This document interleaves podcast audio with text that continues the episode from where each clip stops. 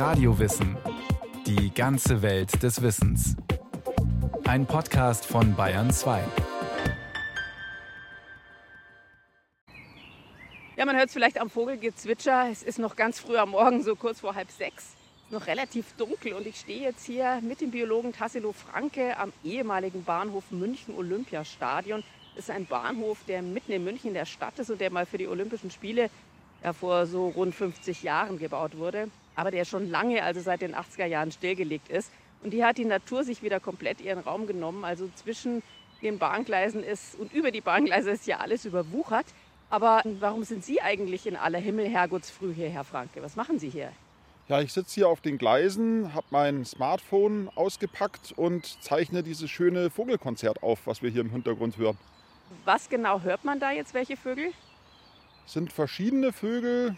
Also den Zilpzalp hört man im Hintergrund und auch viele andere, aber dominiert wird das Ganze von der Amsel. Okay, die Amsel, die kennen ja die meisten. Aber der Zilpzalp, wie schaut der denn aus?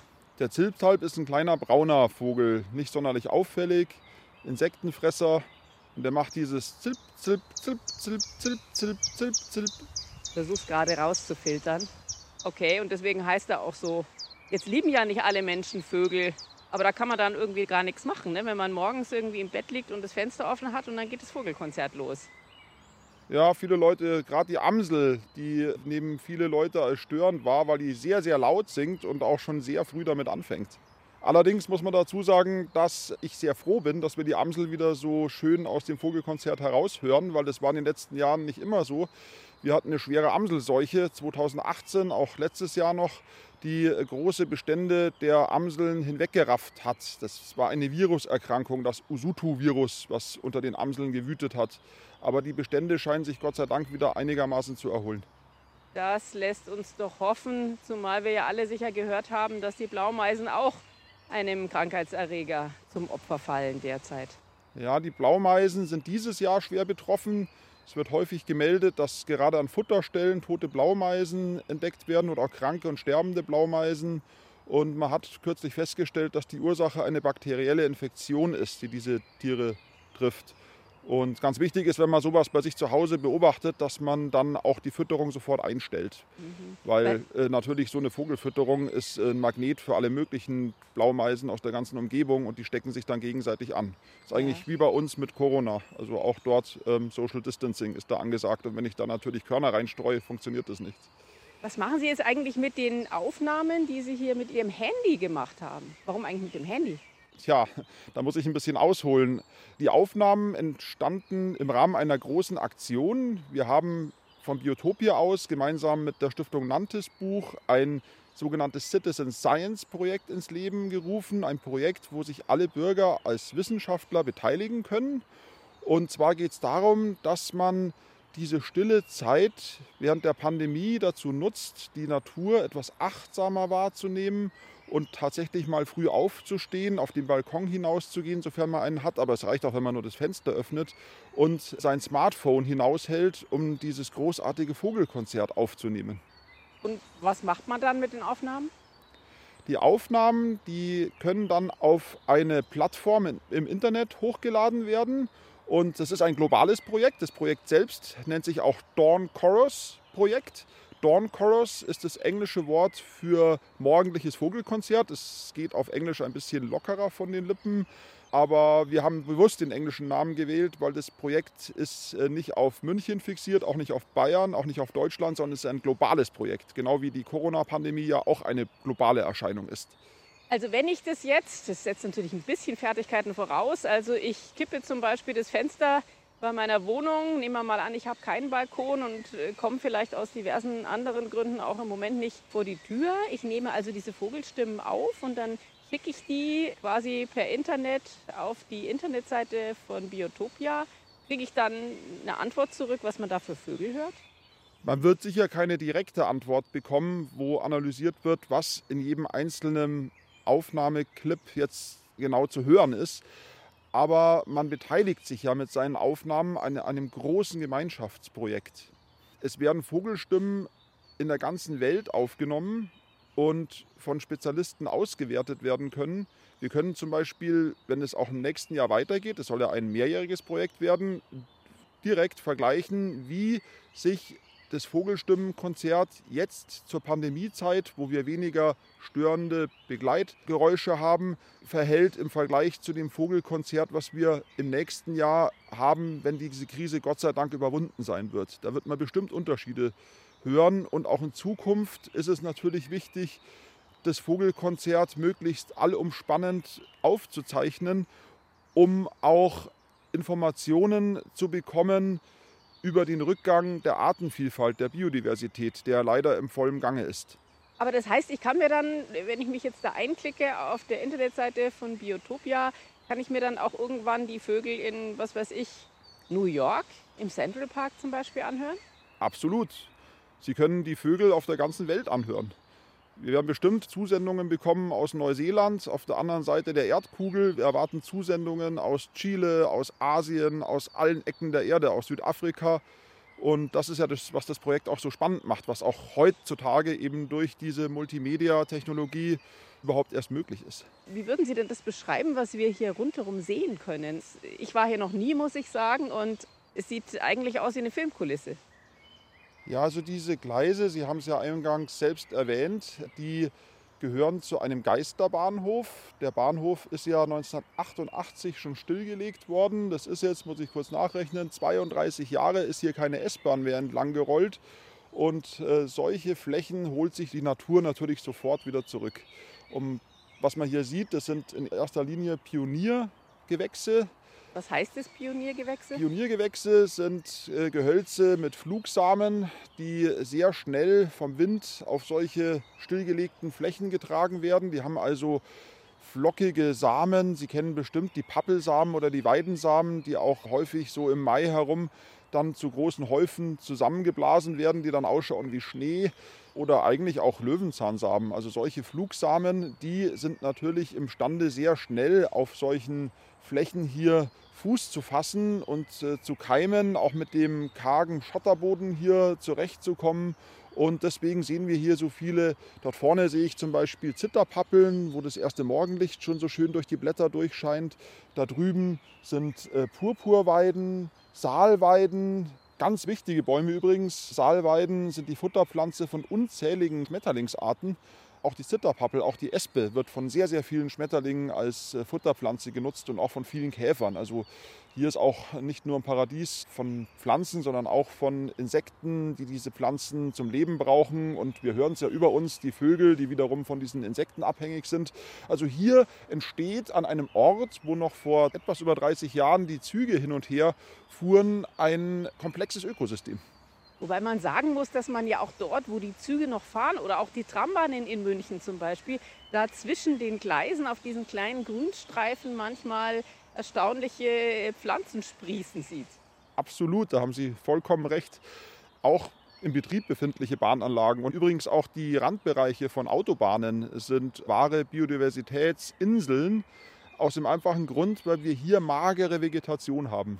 Das Was heißt das? Magere Vegetation? Ja, magere ja Vegetation nicht so gut an. ist eine nährstoffarme Vegetation, wo die Vegetation entsprechend schütter wächst. Also vor allem auch die Kräuter, Gräser und Stauden sind schütter. Da kommt Licht bis auf den Boden runter. Wenn wir uns jetzt die Grünstreifen anschauen, die vom Straßenverkehr und man muss auch sagen vom Hundeharn mit Stickstoff geradezu überflutet werden, da haben wir dichte, saftige Vegetation von Pflanzen, die alle äh, Stickstoffzeiger sind, die an stickstoffreiche Böden angepasst Was sind. Was sind das für welche? Löwenzahn zum Beispiel, das Gänseblümchen, der scharfe Hahnenfuß, das sind so diese typischen Pflanzen, die man kennt. Auch Pflanzen, die schon auch Bedeutung haben, wie zum Beispiel das Wiesenschaumkraut, wächst in solchen Beständen, wichtige Futterpflanzen Spitze des Aurora-Falters. Aber an einem Ort wie hier, wo wir jetzt gerade stehen, ist natürlich der Boden sehr viel wärmer. Die Sonne kommt bis hinunter auf den Kies. Hier können äh, Heuschrecken äh, existieren. Viele Tagfalterarten müssen sich auch immer wieder zum Sonnen auf den Boden setzen, die wärmebedürftig sind. All diese Arten haben hier natürlich ein viel besseres, eine viel bessere Umwelt. Nochmal kurz zurück zum Stickstoff. Wenn ich Sie richtig verstanden habe, dann hat der Stickstoff, den man ja eigentlich nicht haben will, wie wir alle wissen, auch positive Auswirkungen? Nun gut, Stickstoff ist natürlich eines der wichtigsten Makronährelemente, nennt man das, des Stoffwechsels. Also alle Lebewesen brauchen äh, ganz dringend Stickstoff und deswegen ist auch Stickstoff einer der Hauptbestandteile im Dünger. Wenn wir unsere Balkonpflanzen zum Beispiel düngen, ist in dem Düngerkonzentrat äh, sehr viel Stickstoff und Phosphor drin. Das heißt, Stickstoff ist per se ja nicht schlecht, sondern die Dosierung ist das, was zählt. Und wenn Stickstoff überdosiert wird, dann können halt nur noch die Pflanzen überleben, die mit hohen Stickstoffkonzentrationen zurechtkommen. Das ist eine relativ überschaubare Zahl und die sind sehr konkurrenzstark. Das heißt, die machen allen anderen Pflanzen das Leben schwer, die hindern die am Aufkommen und durch die üppige Erscheinung dieser Stickstoffzeigerarten, Brennnessel ist zum Beispiel auch so ein ganz typisches Beispiel, kommt wirklich kein Licht mehr runter auf den Boden zwischen die Halme. Es wird kühl und feucht und das ist ein Zustand, den die meisten Insekten nicht ertragen. Weil Sie gerade gesagt haben, äh, Balkon und Düngen von Balkonpflanzen. Der Balkon ist ja für viele Leute gerade das Einzige, was ihnen sozusagen an Natur bleibt, wenn sie die Wohnung nicht verlassen können. Gibt es denn da auch Naturdinge oder Frühlingsanzeichen, die man dort entdecken kann? Ja, da gibt es natürlich verschiedenste Frühlingsanzeichen, die man entdecken kann. Wenn man einen weniger gepflegten Balkon zu Hause hat, so wie ich, dann entdeckt man schon die ersten Symptome einer Wiederbesiedlung eines vom Menschen verwahrlosten Habitates, so wie hier bei uns hier auf dem Bahnhof.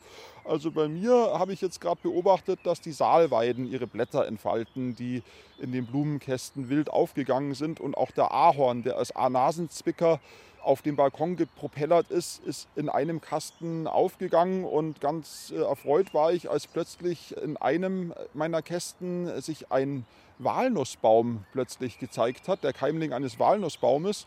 Und das hat mir verraten, dass dort äh, ein Eichhörnchen mal eine Stippvisite auf dem Balkon eingelegt hat und eine meiner Kästen als Nussdepot missbraucht hat. Also ein Hoch auf den ungepflegten Balkon?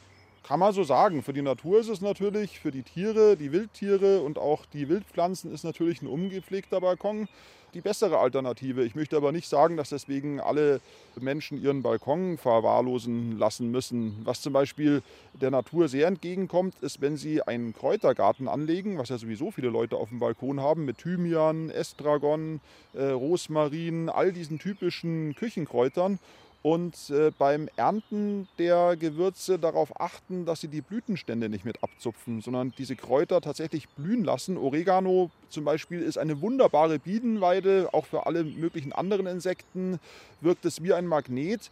Also auch ein etwas mit Bedacht beernteter Kräutergarten ist für Insekten, vor allem für Bienen, eine ganz wichtige Sache. Wenn man jetzt doch mal zur Tür rausgeht, einen ganz kurzen Weg hat zum Beispiel, um zur Mülltonne zu gehen oder zum, ja, zu den Wertstoffcontainern, da habe ich eine ganz abenteuerliche Geschichte im Vorfeld erfahren von Ihnen, was man dort beobachten kann. Ja, also bei uns in der Umgebung, aber das betrifft wahrscheinlich auch viele andere Nachbarschaften, da stehen die Altglascontainer unter Linden. Und äh, Linden werden im Sommer von Lindenzierläusen befallen. Es ist eine Blattlausart, Zierlaus, weil sie relativ hübsch ist. Die ist gelb und hat so einen schwarzen Längsstreifen. Und wie für Blattläuse typisch, äh, scheidet die einen Teil des Zuckers, den sie aus dem Leitungsbahn der Linden heraussaugt, über ihren Kot wieder aus. Der sogenannte Honigtau, den jeder kennt, den wir auch aus dem Waldhonig kennen. Und der nieselt oder regnet dann auf die Altglascontainer hinunter und überzieht die mit einem klebrigen Film. Diesen klebrigen Film kennen ja viele von der Windschutzscheibe des Autos. Eine sehr lästige Erscheinung im Sommer, wo man äh, seine ganze Scheibenwaschanlage leer spritzen kann, bis endlich die Scheibe wieder halbwegs transparent wird. Die Altglascontainer macht natürlich keiner sauber, da bleibt der klebrige Film erhalten und was dann passiert ist, dass sich Pilze auf diesem klebrigen Film ansiedeln und die Pilze wiederum, sind eine beliebte Nahrung für Nacktschnecken die dann in taunassen Nächten, wir kriegen das meistens gar nicht mit, an diesen Altglascontainern hochkrabbeln und diesen Pilzbelag mit ihrer Raspelzunge der Radula abweiden. Und dadurch entstehen fantastische fraktalartige Muster Und die Schnecken sind so geschickt darin, äh, zu vermeiden, Bereiche der Oberfläche zu beraspeln, wo sie schon mal waren, dass solche richtigen Kreise und Spiralmuster entstehen, die eine ganz eigene Ästhetik entfalten. Also wenn Sie mal einen Menschen sehen, der gebannt auf einen schwarz-grauen Altglascontainer schaut, dann könnten Sie mir möglicherweise begegnen, weil ich sowas einfach faszinierend finde und auch unglaublich ästhetisch. Ja, das ist toll, das zu erfahren, weil ich habe solche Sachen auch schon gesehen und habe mich gewundert, und habe mir dann gedacht, na, das ist eigentlich irgendwie Schmutz, der sich da angesammelt hat auf diesen Containern. Das denkt man ja vielleicht erstmal. Ja, Schmutz ist ja immer die Sichtweise des Betrachters. Wenn Sie sich vorstellen, Sie wären ein Mistkäfer, hätten Sie einen ganz anderen Bezug zu Kot, als Sie es als Mensch haben. Das ist mit Sicherheit wahr. Also wenn Sie mal nachts nicht schlafen können, dann der Tipp, gehen Sie doch zum Wertstoffcontainer. Da wird sowieso keiner sein. Also auch Corona-mäßig ist da wenig zu befürchten. Und vergessen Sie die Taschenlampe nicht. Vielleicht können Sie die Schnecken da beobachten. Oder sind die sensibel, die Schnecken, wenn man die anleuchtet? Nicht besonders, kann ich mir eigentlich auch nicht vorstellen. Sie müssen auch nicht unbedingt zu dem Wertstoffcontainer gehen. Wichtig ist, dass Linden in der Nähe sind. Das können auch so Verteilerkästen sein, die eignen sich auch ganz hervorragend. Oder Zäune zum Teil. Also oder auch die Rückseite von Schildern ist übrigens sehr gut. Also wenn Sie es einmal gesehen haben, dann sehen Sie es überall. Also wir schärfen den Blick und das machen wir später in der Sendung dann auch noch. Ich bedanke mich erstmal bis hierher bei Dr. Tassilo Franke, Biologe beim Naturkundemuseum, beim neuen Naturkundemuseum Biotopia. Später werden wir dann hier noch weiter durch den Olympiapark mitten in München streifen und mal schauen, was wir da so entdecken.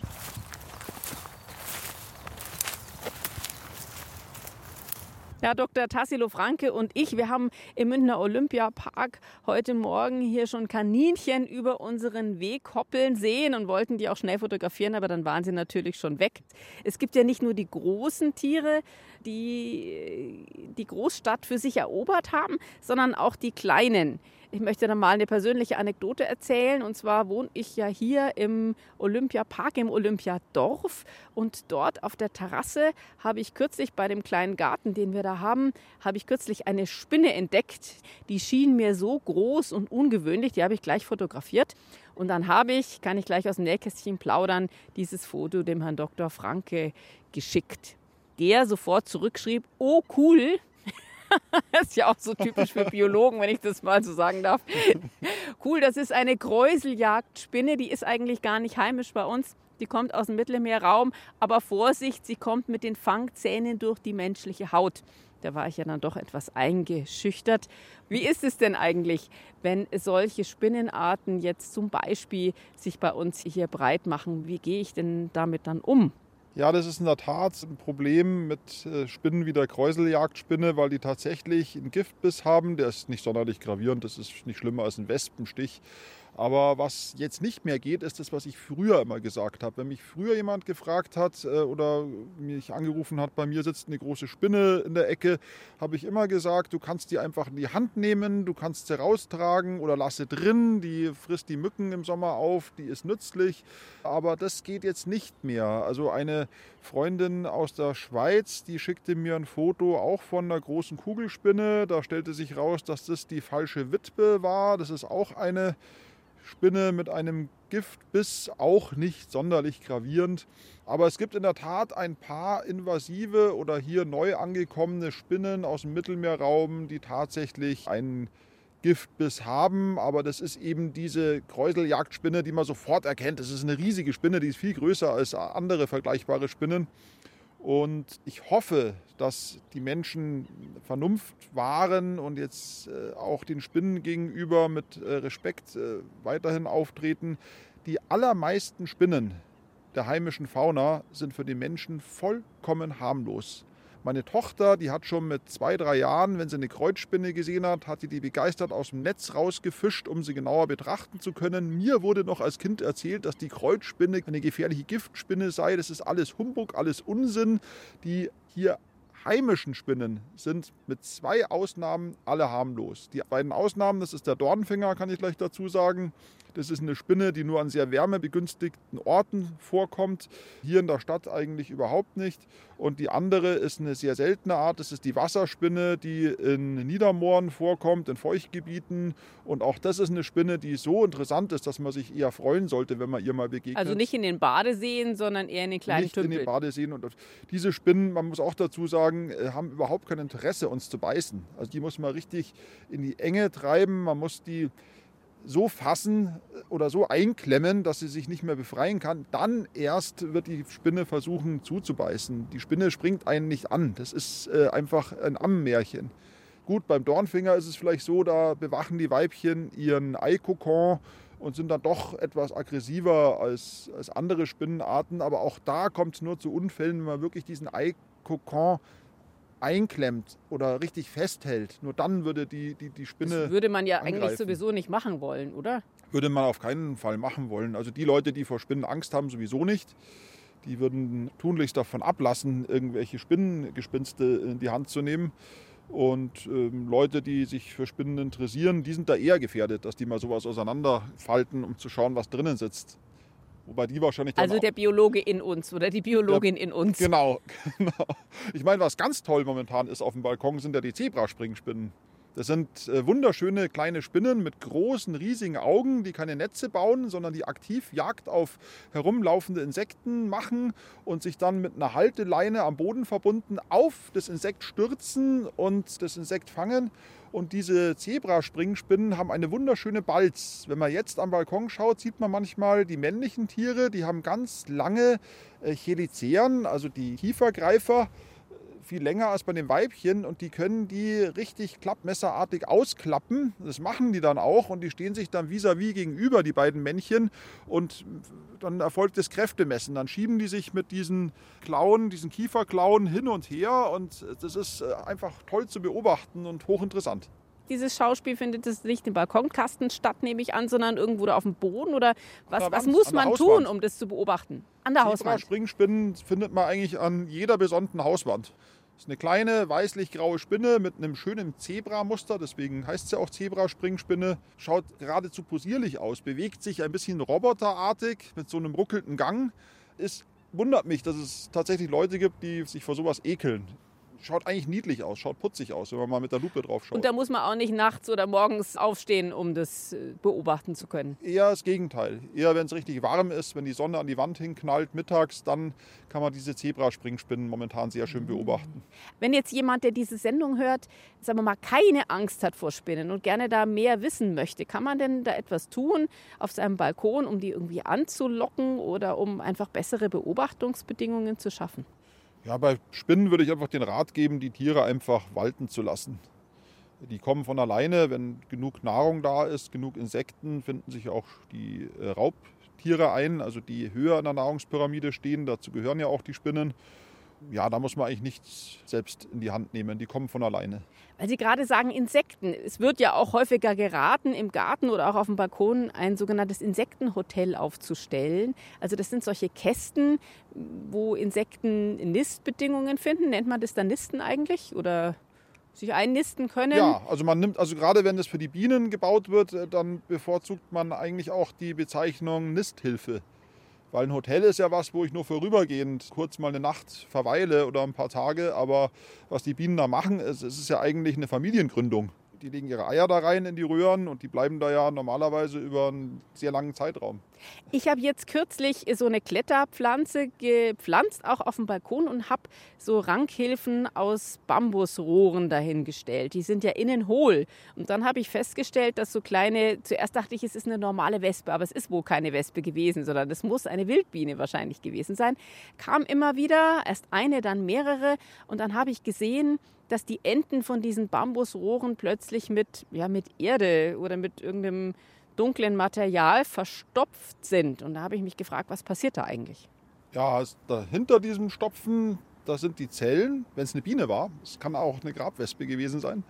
Wenn es eine Biene war, sind dahinter die Zellen und da ist dann ein Pollenvorrat in jeder Zelle und das Ei und die Larve und da entsteht dann die nächste Wildbienengeneration in diesem Bambusrohr. Es könnte aber auch eine Grabwespe gewesen sein und wenn Sie dann hinter diesen Deckel schauen würden, dann würden Sie möglicherweise gelähmte Blattläuse da drin finden oder gelähmte Spinnen.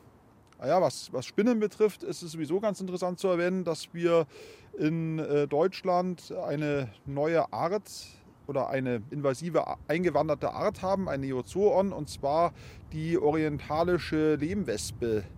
Die häufig bekommen wir im Museum Fotos zugeschickt von Leuten, die zum Beispiel im Bücherregal plötzlich auf der Unterseite des Bodens so kleine Lehmvasen, also wie, die schauen aus wie kleine Amphoren, eine neben der anderen, fein säuberlich hingekittet an das Brett äh, vorfinden. Und wenn sie die dann öffnen, dann einen Schock bekommen, weil ihnen dann lauter Spinnen entgegenrieseln.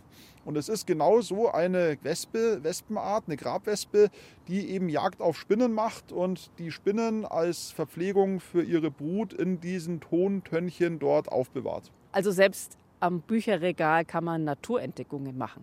Ja, genau. Nochmal zu den Insekten zurück.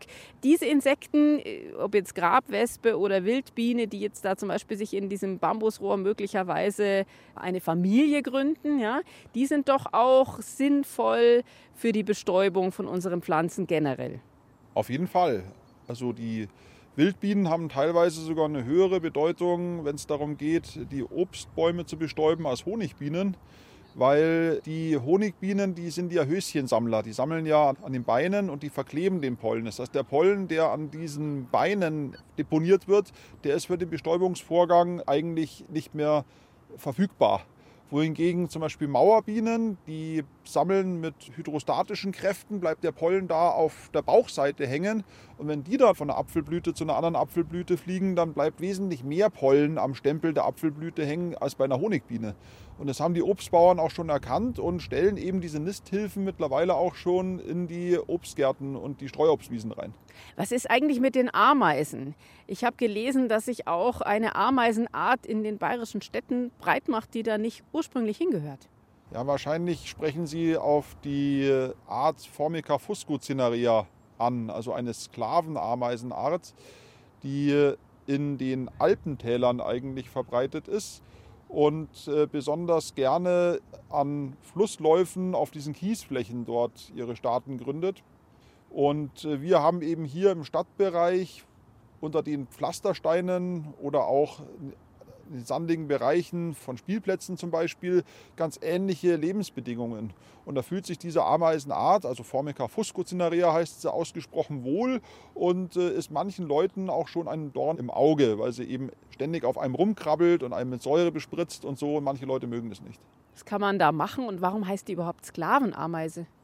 Ja, der Name rührt daher, dass es andere Ameisenarten gibt, die andere Ameisenarten versklaven um ihre eigene Brut hochzupäppeln. Und diese Gruppe, wo eben diese Formica fusco-Cinaria dazugehört, die wird gerne als Sklavenart missbraucht von diesen anderen Ameisen. Das ist eine recht komplexe Angelegenheit, aber daher der komische Name. Aber ich meine, diese Ameisen, muss man die einfach tolerieren oder gibt es da ein Hausmittelchen, wenn ich die auf meiner Terrasse habe? Nützt da was? Lavendel, irgendwelche ja, also Kräuter oder so? Ich muss zugeben, auch da ist es so, dass äh, irgendwo, es gibt auch Orte, wo diese Ameisen einfach nicht hingehören. Also ich kann jeden Kindergarten verstehen, wenn dort eine große Formica fusco-Cinaria am Sandkasten ist, dass dann das Spielen im Sandkasten keinen Spaß mehr macht. Und da muss man tatsächlich vielleicht doch den Kammerjäger bitten, dem Treiben da Einhalt zu gebieten.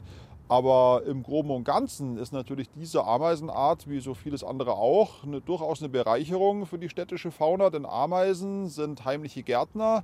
Sie sorgen dafür, dass äh, Pflanzen ein gepflanzt werden. Also es gibt unzählige Pflanzenarten, die an ihren Samen kleine Fettkörperchen haben, sogenannte Elaiosomen, die von den Ameisen begierig in die Nester getragen werden. Und dieser Fettkörper wird dann an die Brut verfüttert und das Samenkorn, was keine weitere Funktion mehr hat, wird dann auf der ameisentechnischen Mülldeponie entsorgt.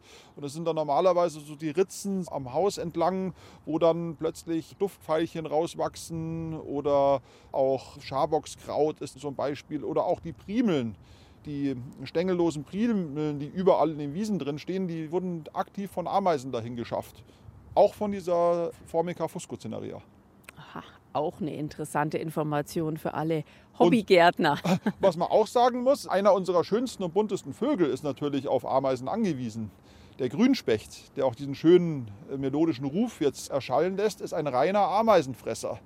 Eigentlich kann man den als fliegenden Ameisenbären bezeichnen, weil der auch eine ganz lange Zunge hat. Der stochert mit dem Schnabel im Boden rum, fährt dann seine lange Zunge, ist glaube ich die längste Zunge im Verhältnis zur Körpergröße von allen europäischen Vögeln und äh, fischt dann die Ameisen aus dem Boden. Und für den ist natürlich diese Formica eine große Bereicherung. Können denn die Leute, wenn sie zum Beispiel in ihren Wohnungen oder auf der Terrasse, dem Balkon oder auch in der freien Natur Tiere entdecken oder auch Pflanzen entdecken, wo sie sagen, Mensch, was ist das denn hier? Können die Ihnen von Biotopia Fotos schicken? Ja, unbedingt. Ich würde mich sehr freuen, wenn wir noch mehr Einsendungen bekämen. Also unsere Webseite www.biotopia.net bitte besuchen und auf jeden Fall interessante Beobachtungen melden, Fotos schicken. Ich versuche mein Bestes und meine Kollegen auch, dass wir ihnen dann die richtigen Namen liefern. Das ist eine Sache, die mich selbst auch sehr interessieren würde. In diesen Corona-Zeiten kommen ja viele Leute nicht aus ihrer Wohnung raus. Glücklich sind die, die einen kleinen Balkon haben oder einen Garten. Welche Möglichkeiten gibt es denn da, Naturbeobachtungen zu machen in dieser Zeit? Also gerade jetzt, zur Zeiten der Pandemie, kann ich nur jedem raten, sich in die geheimnisvolle Welt des Mikrokosmos zu begeben. Und da braucht man natürlich technische Hilfsmittel, wobei die gar nicht mal so teuer sind. Also eine Lupe, ein Vergrößerungsglas kann man ja eigentlich überall kaufen oder auch bestellen. Aber wenn man die Dinge genauer betrachten will, empfiehlt sich die Anschaffung eines Stereomikroskops, also eines Auflichtmikroskops. Da reichten Vergrößerungen von bis zu 20-fach. Solche Geräte sind im Fachhandel ab 50, 60 Euro erhältlich und die liefern auch ein ausreichend gutes Bild. Und da kann man dann wirklich in den Mikrokosmos eintauchen und mal eine Blüte genauer betrachten, die Staubblätter, den Stempel. Man entdeckt ganz neue, sehr verrückte Formen. Und ganz toll sind zum Beispiel auch die Moose, gerade am Balkon, vielleicht ein bisschen weniger gepflegter Balkon, sieht man jetzt äh, auf den Kästen oder auch in den, in den Ritzen das wetteranzeigende Drehmoos. Das sind, ist ein Moos, was äh, dünne Sporenkapsel, Halme ausbildet oder Stängel ausbildet, die sogenannten Seten. Und äh, wenn da die Sonne drauf scheint und das ganze Ding austrocknet, dann fängt es an, sich zu bewegen. Und es dreht sich im Kreise und ruckartig im Kreise. Und auf die Art und Weise werden dann die Sporen aus den Kapseln ausgeschüttelt. Und diese Kapseln, das sind richtige Wunderwerke der Natur, richtige Kunstformen der Natur. Wenn man sowas da mal abzupft und unter das Mikroskop oder unter die Lupe legt, dann kann man die fantastischsten Sachen dort beobachten oder auch das Brunnenlebermoos mit seinen kleinen Näpfchen. Also es hat auf seiner Oberfläche kleine gezähnte Näpfchen, wo kleine scheibenförmige Gebilde drin liegen und äh, die warten nur darauf, dass es mal regnet und ein Regentropfen in diesen kleinen Napf einschlägt und dann diese scheibenförmigen Verbreitungseinheiten durch die Gegend katapultiert und das Moos sich auf die Art und Weise im Blumenkasten weiter ausbreitet. Und es sind wunderschöne Strukturen und das ist so eine Sache, die ich mir vorstellen könnte, die man jetzt, wo man so viel an die Wohnung gefesselt ist, wirklich in seiner Freizeit machen könnte. Und wenn man jetzt keinen Balkon hat, hilft da vielleicht schon ein Fensterbrett, um irgendwas zu erleben? Ja, wenn man wirklich nur zu Hause sitzt, da würde ich einfach Blumentöpfe anschaffen und Saatgut aussäen. Ich finde es auch immer wieder faszinierend, Pflanzen bei ihrer Entwicklung zu beobachten. Man kann auch mit Kindern sowas protokollieren richtig. Man kann auch Experimente machen am Küchentisch. Da kann man im Internet nachschauen. Man kann zum Beispiel Blüten umfärben, blaue Blüten mit Zitronensaft oder Essig rot machen. Äh, Gibt es viele Sachen, die man da äh, bewerkstelligen kann, wenn man sich ein bisschen Natur in die Wohnung holt. Ja, da war doch sicher einiges an Anregungen dabei. Ganz herzlichen Dank an Dr. Tassilo Franke, Biologe beim neuen Naturkundemuseum Biotopia Bayern. Ja, mir hat es auch sehr viel Spaß gemacht. Vielen Dank, dass ich in der Sendung sein durfte und noch eine schöne Zeit.